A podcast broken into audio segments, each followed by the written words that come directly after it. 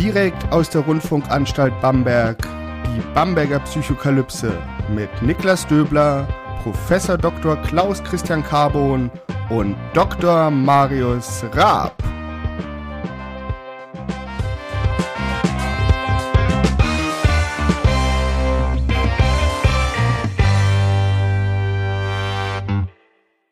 Herzlich willkommen zur Bamberger Psychokalypse. Mein Name ist Niklas Döbler. Ich bin Psychologe und wissenschaftlicher Mitarbeiter am Lehrstuhl für Allgemeine Psychologie und Methodenlehre der Otto-Friedrich-Universität Bamberg. Und wie immer mache ich diesen Podcast nicht alleine, sondern mit meinen beiden genialen Kollegen Dr. Marius Raab und Professor Dr. Klaus Christian Carbon. Hallo. Servus, hallo. Hallo. Ich habe euch heute beide kaum erkannt und damit sind wir direkt beim Thema, wir sprechen nämlich heute über Immanuel Kant und den kategorischen Imperativ.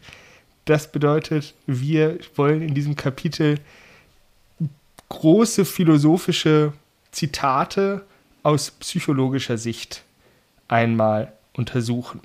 Und wir fangen an mit dem kategorischen Imperativ, der da lautet, handle nur nach derjenigen Maxime, durch die du zugleich wollen kannst, dass sie ein allgemeines Gesetz werde.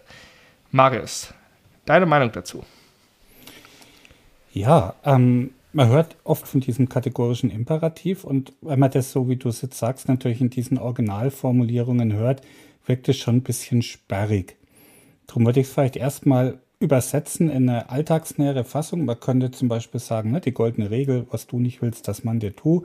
Oder, ne, also handle so, dass, wenn alle so handeln würden, unsere Welt vielleicht ein bisschen besser wäre. Das wäre jetzt mal so eine laienhafte Übertragung? Oder wie würdest du, ich meine, Klaus, du bist von uns allen der Philosophie-Experte, du hast es ja auch immerhin studiert.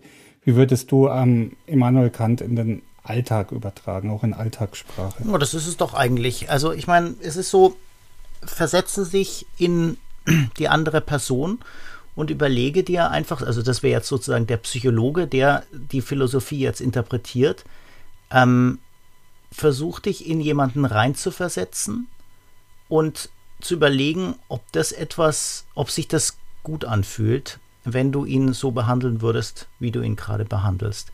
Und wenn du merkst, hm, das ist aber eigentlich nicht das, was ich wollte, dann sollte man sich mal überlegen, ob das gut für den anderen ist. Ja?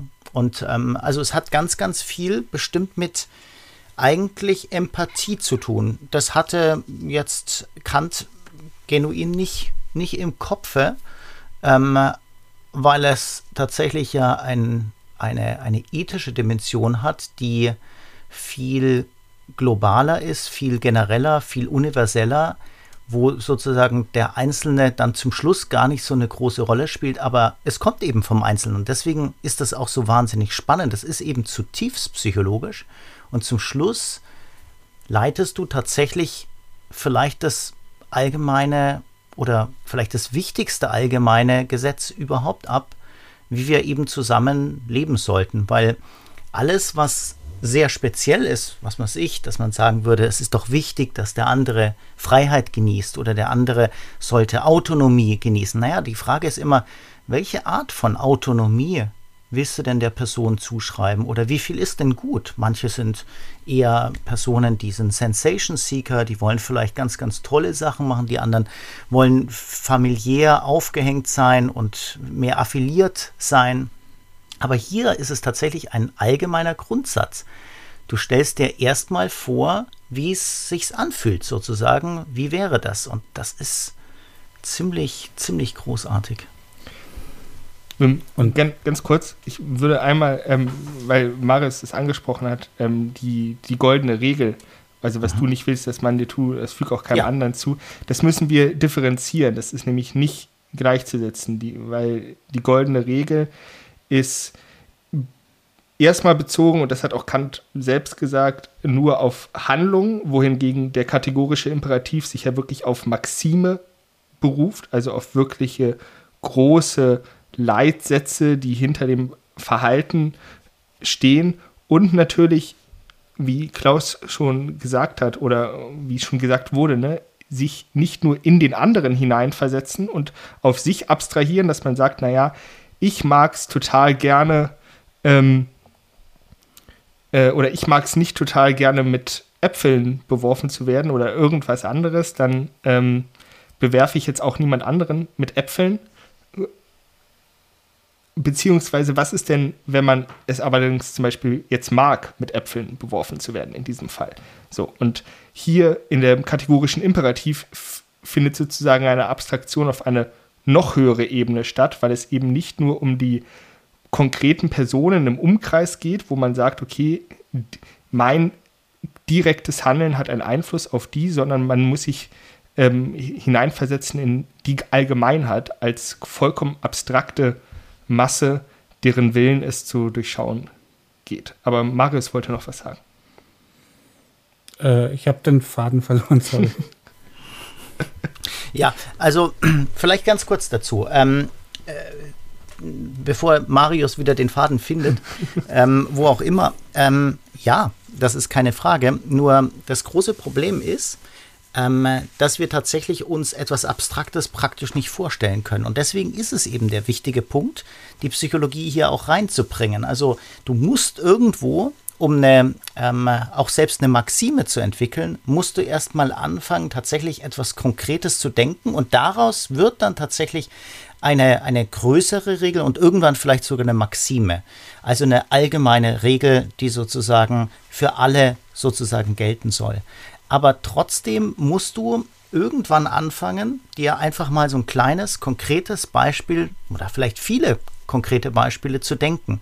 So beginnt das meist und so beginnt es auch tatsächlich jemanden in so ein ethisches Verhalten, denke ich, reinzubringen, wenn es wirklich konkret darum geht, nicht nur so, ein, so eine Maxime aufzustellen, die sehr klug ist, sondern eben tatsächlich auch noch in eine Handlungsmöglichkeit zu überführen das ist, glaube ich, ganz wichtig. Ne? Man hat, ähm, es ist das eine, erstmal konkret zu handeln, um zum Beispiel ähm, ja, positive Körper- oder Geisteszustände herbeizuführen, negative zu vermeiden, relativ einfach. Dann muss ich dieses Handeln in einer gewissen Art und Weise im sozialen Kontext organisieren. Ich möchte dann natürlich auch vielleicht diese allgemeingültigen Gesetze finden.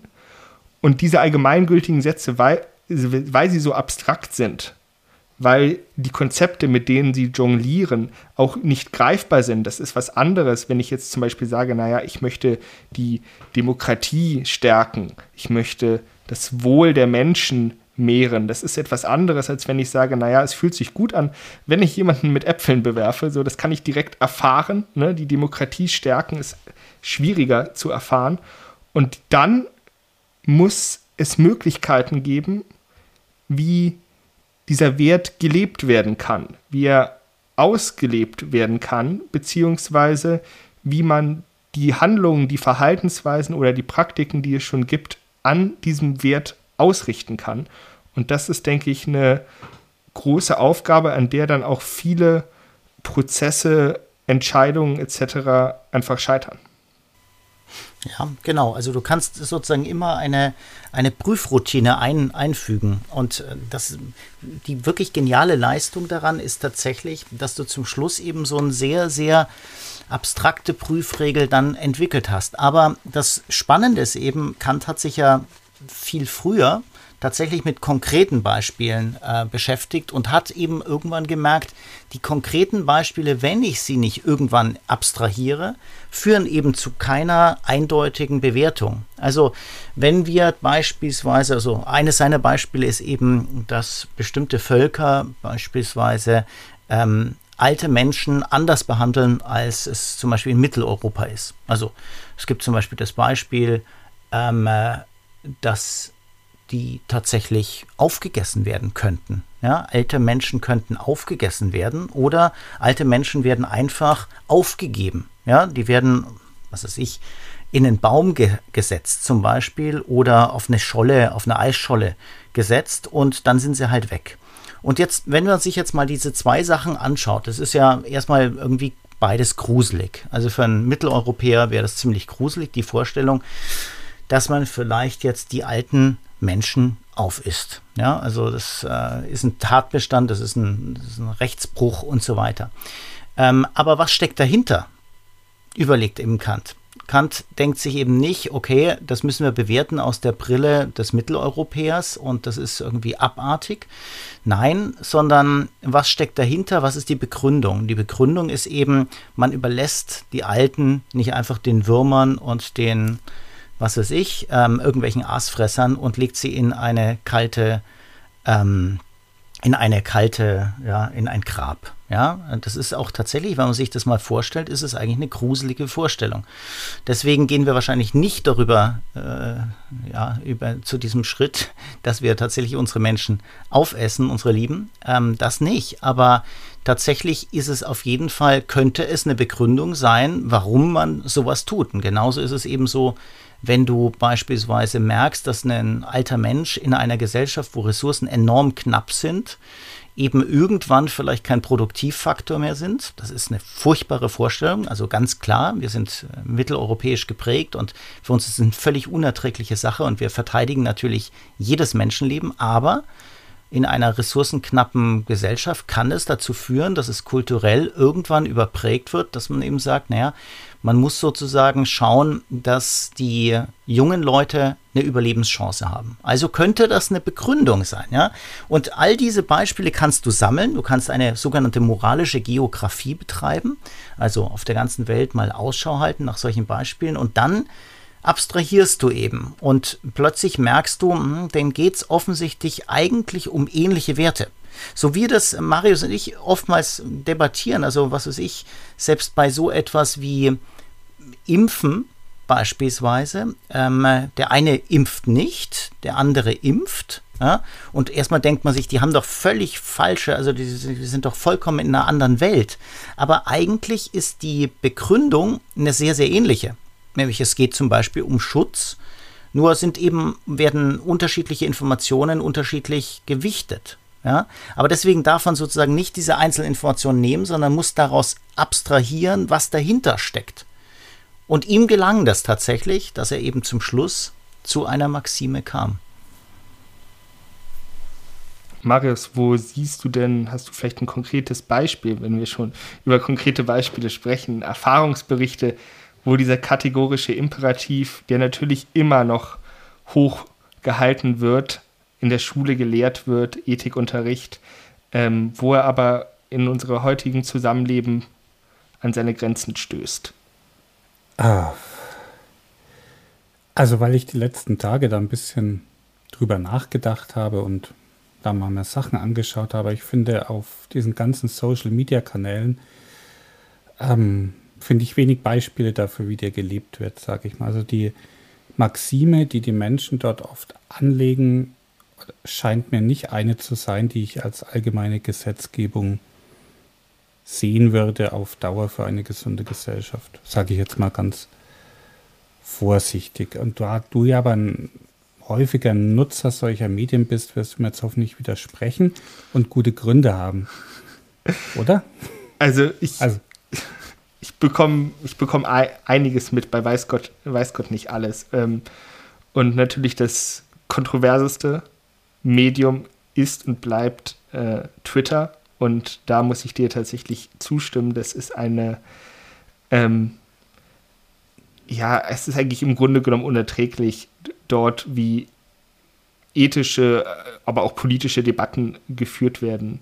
Weil es wird mit derart zweierlei Maß gemessen, das ist ähm, wirklich bemerkenswert. Und es wird sich über Sachen empört, die eigentlich ja auch aus ethischer Sicht überhaupt nicht empörenswert sind. So. Und ähm, das ist sehr ja, sehr. Na gut, sehr aber das ist jetzt die praktische, das ist jetzt das praktische äh, Umsetzungsdefizit. Aber ich sehe jetzt noch nicht, dass das sozusagen nicht trotzdem eine, eine wunderbare Maxime ist, die man trotzdem anwenden kann. Und du wendest sie ja eigentlich auch genau an. Also du, du empörst dich darüber, ähm, weil du zum Beispiel daran erinnerst, naja, wie würdet ihr euch denn fühlen beispielsweise, jetzt reden wir wirklich wieder als Psychologen, ähm, wenn du so verunglimpft wirst oder irgendwas. Also du kannst ja das äh, im sozialen Medien in vielerlei Hinsicht kannst du das erkennen. Also da werden ähm, Empathien plötzlich äh, für manche Leute einfach ausgeschaltet oder Leute werden einfach schlichtweg ähm, beleidigt oder es werden äh, Dinge behauptet und so weiter. Und ähm, wenn man das tatsächlich mal konsequent anbringt und einfach mal sagt, okay, also zum Beispiel jetzt diese, dieser neue ähm, Beschluss des äh, Bundesverfassungsgerichts ähm, bezüglich Beleidigung von Politikerinnen und Politikern, ähm, das ist doch spannend. Also, dass man einfach mal überlegt, okay, was würdest du denn eigentlich empfinden? Das ist jetzt sozusagen die psychologische Variante eben des Ganzen, ähm, wenn du so beleidigt werden würdest, weil du eben zum Beispiel eine Äußerung gemacht hast.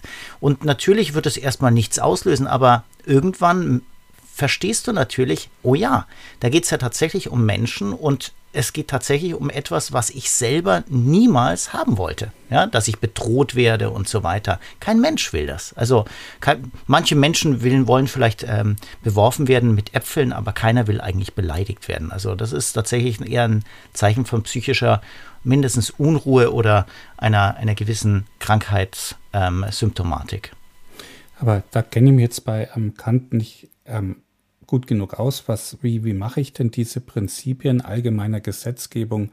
Was sind denn da die Maßstäbe? Also wenn jetzt mal bei Twitter bleiben, könnte ich sagen, ja, ich will allgemeines Handlungsprinzip Empörung. Fände ich, sollte allgemeine Gesetz, alle Menschen sollten sich ständig über irgendwas empören. Weiß nicht warum, dann sind sie vielleicht beschäftigt oder dann hat man einfach mehr Freude am Leben, kann ja sein. Also klingt irgendwie kontraintuitiv, aber was ist denn der Maßstab dieser allgemeinen Gesetzgebung, woran würde ich denn bemessen, ob es ein vernünftiger Maßstab ist?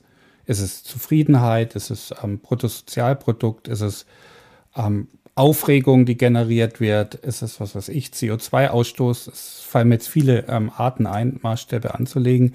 Was hatte denn Kant da im Sinn? Ich weiß es ehrlich nicht. Also wisst, habt ihr das mal mitbekommen irgendwie? Oder können wir das jetzt auf unsere Gesellschaft einfach unsere eigenen Maßstäbe, die uns in unserem heutigen Wertesystem wichtig sind? Aber dann ist ja wieder die Frage, wie begründen wir denn diese Maßstäbe? Naja, ich meine, du darfst natürlich nicht zu spezifisch vorgehen. Also wenn du jetzt sagst, Mensch, ich, ich mag halt einfach gerne ähm, Heavy Metal, ja, und dann ist es doch eigentlich gut, dass alle Heavy Metal, Metal äh, hören. Das ist natürlich nicht gemeint sondern es ist tatsächlich sowas wie ähm, eine Unversehrtheit beispielsweise, ja, dass du tatsächlich ähm, merkst, dass, dass, dich eine, eine Versehrtheit, wenn dich jemand anderes plötzlich schlägt, dass das eben etwas Ungutes ist. Ja, das fühlt sich als sehr, sehr ungut an. Und jetzt kannst du natürlich der Meinung sein, naja, es gibt aber Leute, die sozusagen gerne schlagen oder vielleicht sich sogar vertreschen lassen. Ähm, das mag sein, aber es ist tatsächlich nicht eine allgemeine, übliche Weise, damit umzugehen. Normalerweise ist sowas wie körperliche Unversehrtheit oder auch psychische Unversehrtheit, das würde uns besonders interessieren natürlich auch, ist tatsächlich etwas, wo wir schnell merken, dass das kaum jemand tatsächlich negieren würde. Dass das was ganz, ganz Wichtiges ist. Stimmt schon, aber es gab und gibt immer wieder autokratische Systeme, in denen auch Gewalt über Jahre, Jahrzehnte, ähm, also es sind stabile Gesellschaften.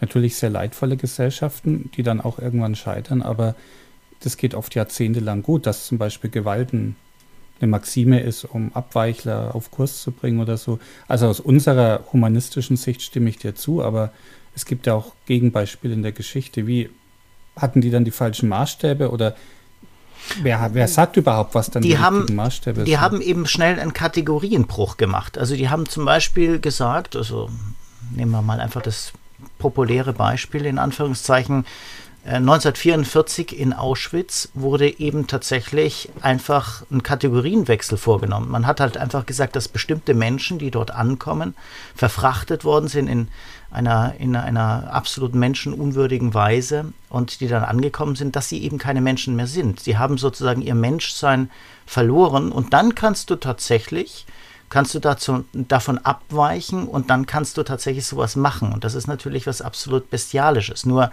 ist es eben da ist, ist vielleicht auch der kategorische Imperativ vielleicht machtlos, weil man eben das immer so begründen kann, dass es eben bestimmte Personen haben eben bestimmte Rechte verloren, aber es ist tatsächlich so alleine hier, auch wenn ich, wenn ich weiterdenke und wieder sage, gut, dann nehme ich dir auch jetzt einfach mal gedanklich diese Rechte weg.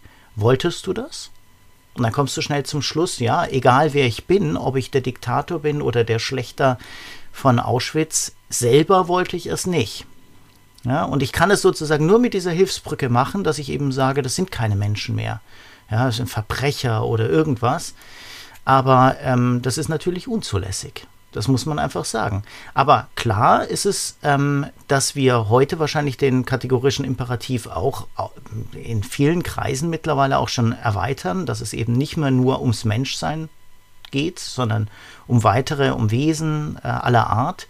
Und dann kommen wir natürlich auch schnell in ein Problem. Dann können wir natürlich nicht mehr Fleisch essen und so weiter. Also das ist keine Frage. Also auch da müssen wir sozusagen, solange wir noch ein Fleischesser sind, müssen wir einen Kategorienwechsel machen, dass wir eben dann sagen, naja, das sind halt Tiere beispielsweise. Machen wir ja auch öfters, dass wir einfach sagen, naja, Tiere haben eben bestimmte Rechte nicht. Ja? Und ist aber, wenn man es mal konsequent durchgeht, ist es dann irgendwann wird es tatsächlich unerträglich. Und dann brechen meist die Leute doch diese, diese Überlegung ab.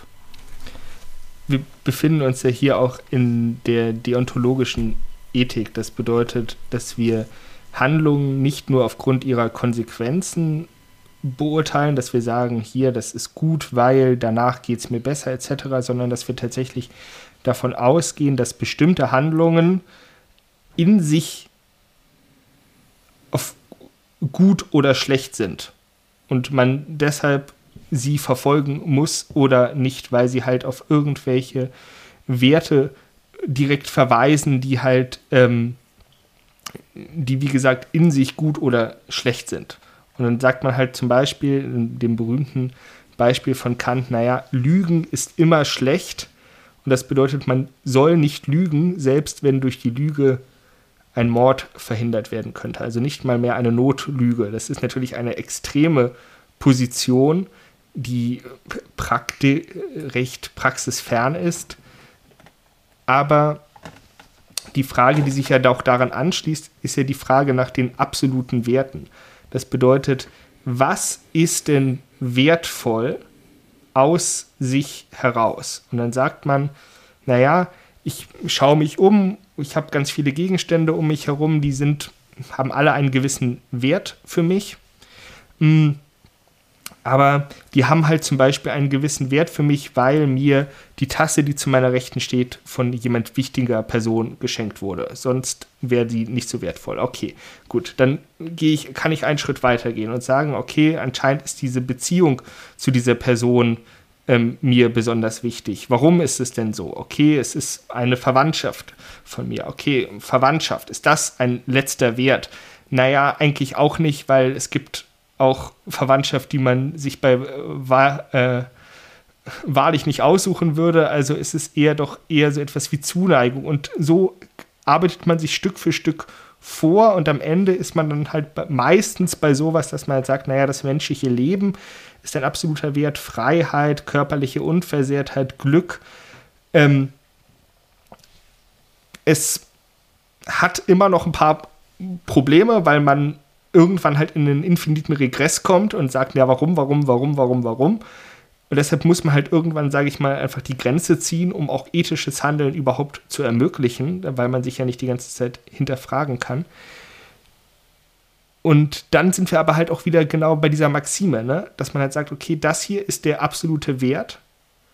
Und die Maxime, die ich jetzt anlege, verweist direkt auf diesen absoluten Wert. Und dieser Wert zieht sich durch mein Handeln durch. Ich versuche, ihm gerecht zu werden. Ich versuche, ähm, ihn zu leben tatsächlich. Ich möchte ihn vielleicht auch ja, mehren oder äh, dafür oder dagegen arbeiten, dass er vermindert wird. Und diese Frage, was denn für die individuellen Menschen dieser absolute Wert ist, das ist natürlich A, sehr psychologisch, genuin psychologisch. Und, und das ist ja das Spannende, funktioniert halt auch oft sehr unbewusst. Denn ich wage einfach mal zu bezweifeln, dass sich jetzt die meisten Menschen irgendwann mal hingesetzt haben und wirklich so ähm, ja eine ihre, ihr, ihr Wertesystem einmal seziert haben, sondern es ist halt oft einfach mitgegeben, natürlich von den Eltern, durch die Erziehung, durch, der, durch die Peer Group, durch die Gesellschaft, durch all diesen verschiedenen Sozi äh, sozialen Einflüssen. Aber irgendwann kommt man dann halt doch zu einer Ethik, die zwar jetzt nicht immer konsistent sein muss, ne, das zeigen auch empirische Untersuchungen, dass der Mensch äh, nicht so konsistent ethisch handelt, wie man es vielleicht gerne haben würde. Aber es gibt eben diese Verweise auf die Ethik, äh, auf, die, auf die Werte. Und wenn man dann die Leute fragt, naja, wieso, weshalb, warum, dann sind sie dann sicherlich auch in einer gewissen Art und Weise in der Lage, ihren Wert zu konstruieren. Ob sie dann danach handeln, das ist schon wieder das, was Klaus vorhin angesprochen hat, ne? dieses ja. Übertragungsproblem. Genau. Dann beschließe ich diese Folge der Bamberger Psychokalypse. Wir hören uns nächste Woche, wenn irgendwelche Anmerkungen, Ideen, Visionen durch das Gehirn der Zuhörerinnen flattern sollten, schreibt sie uns gerne an Bamberg, nein, an kontakt.bamberger-psychokalypse.de. Das war Und bis dahin, tschüss. Servus, ciao. Professor. Dr. Klaus Christian Carbon und Dr. Marius Ra. Bis zum nächsten Mal.